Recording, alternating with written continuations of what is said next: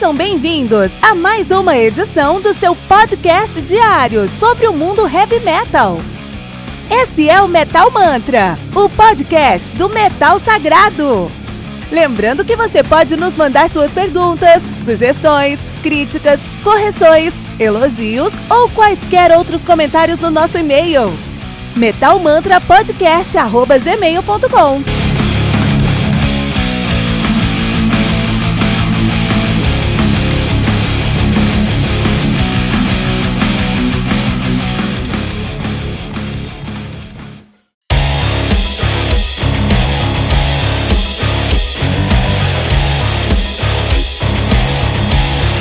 Você ouviu os últimos lançamentos do mundo heavy metal?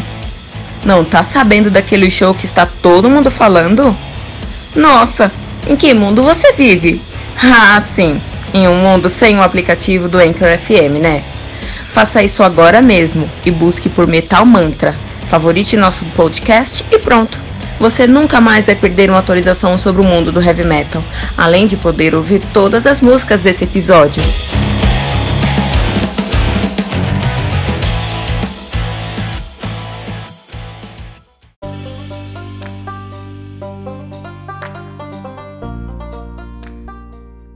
Ride the Lightning do Metallica, lançado no dia 27 de julho de 84 pela Mega Force Records, álbum aí que conta com 8 músicas, totalizando 47 minutos de play. O Metallica, que são bastiões titãs do thrash metal. E aí depois hard rock e heavy metal, mas voltou a ser thrash metal agora, ou algo parecido. Os caras são de Los Angeles, San Francisco, Califórnia, lá do Bay Area. Estão nativas desde 81 já, sob o nome de Metallica. Esse é um grande trunfo, que é um puta nome, né?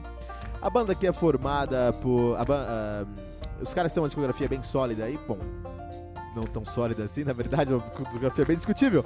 Os caras começaram com seu debut, Kill and Now, de 83, depois foram para Ride the Lightning, de 84, Master of Puppets, de 86, and Justice for All, de 88, e Metallica, de 91. E dá pra entender porque os caras são deuses do metal, os caras lançaram cinco álbuns incrivelmente excelentes aqui.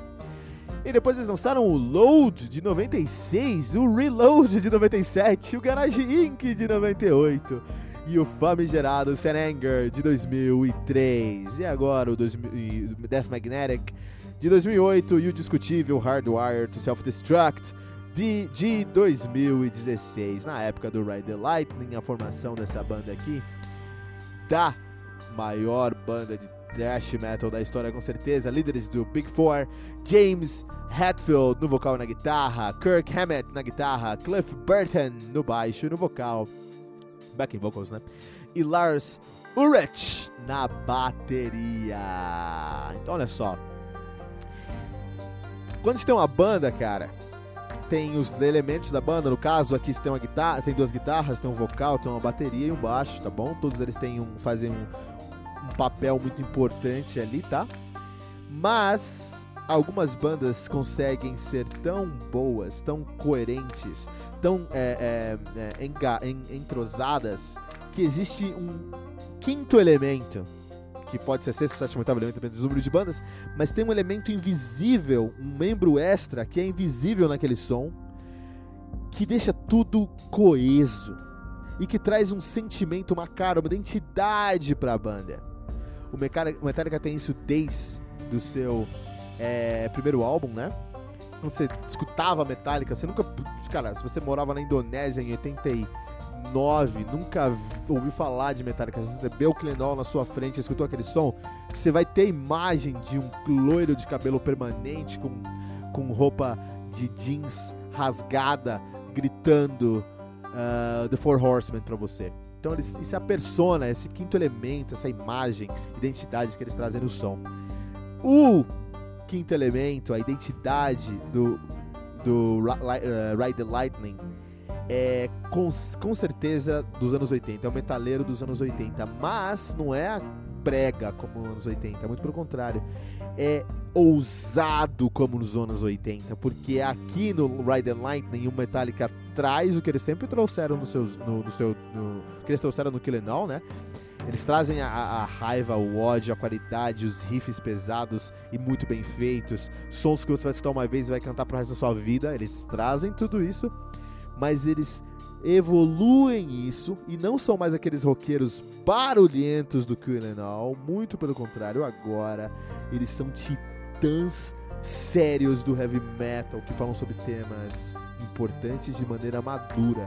Como uma banda dessa conseguiu evoluir tanto, amadurecer tanto em apenas dois anos? Em apenas um ano. Confirmando aqui. O nosso excelente Killenol é de 83 e o Ride Lightning de 84, um ano. Como é que os caras conseguiram amadurecer tanto o seu som em um ano, cara?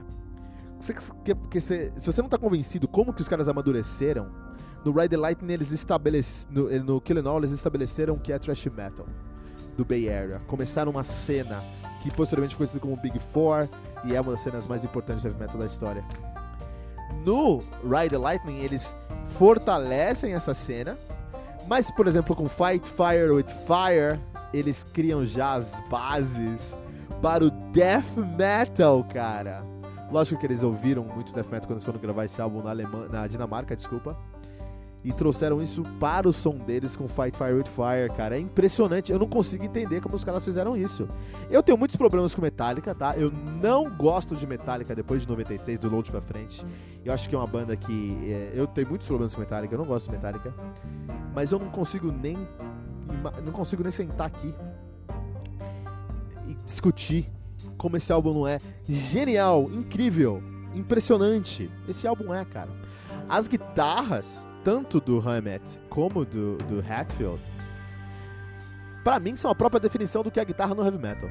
A própria definição da guitarra do heavy metal em riff, em solo, em timbre, em pegada é Ride the Lightning, cara. É Ride the Lightning, cara. É incrível porque é uma banda que já começou grande com Killenall, traz um álbum que é incrivelmente esse, é, ótimo, ele é ótimo, é um álbum incrível com Ride the Lightning, mas nesse álbum eles tocam e você ainda consegue sentar, sentar assim, ó, eles conseguem sentir que tem coisa para crescer ainda, cara. É um álbum, é, é uma trilogia, é quase como se fosse uma trilogia. Você ali o, o mito, da, o, o, mito de origem, que é o Killenall. Você tem um álbum que deixa as coisas a pontas soltas para serem fechadas no próximo álbum, que é o Master of Puppets, que é a consagração do Metallica como maior banda de todos os tempos do thrash metal, com certeza. Os caras são incríveis, cara. Se tivesse morrido ali no Master, Master of Puppets, esses caras morreram, Metallica seriam os próprios, seriam mais importantes que o Black Sabbath. Se eles morressem, no, todo mundo morresse ali no, no, no, no Master of Puppets, não existisse mais, né? Por alguma coisa. Então você acaba de escutar esse álbum que você fala, o que mais eles podem trazer? E aí eles trazem For Whom the Bell Tolls, cara. E eles trazem For Whom the Bell Tolls e o nosso querido Cliff Burton mostrando como é que o baixo pode ficar na frente, pisar na linha de frente de uma banda de heavy metal, estabelecendo os alicerces para um, um, um baixista no centro de uma banda de thrash metal. Isso é incrível, cara. Não tem como a gente dar uma nota é, diferente. Ride the Lightning do Metallica aqui no Metal Mantra 4.8 pentagramas dourados. Significa que essa banda, que esse álbum, pra gente tem o selo de essencial do heavy metal. Ride the Lightning do Metallica é um álbum essencial do heavy metal.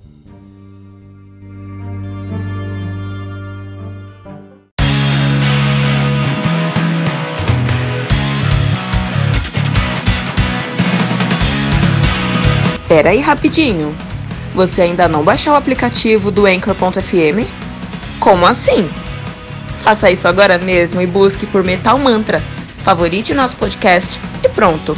Você nunca mais vai perder uma atualização sobre o mundo do heavy metal, além de poder ouvir todas as músicas desse episódio.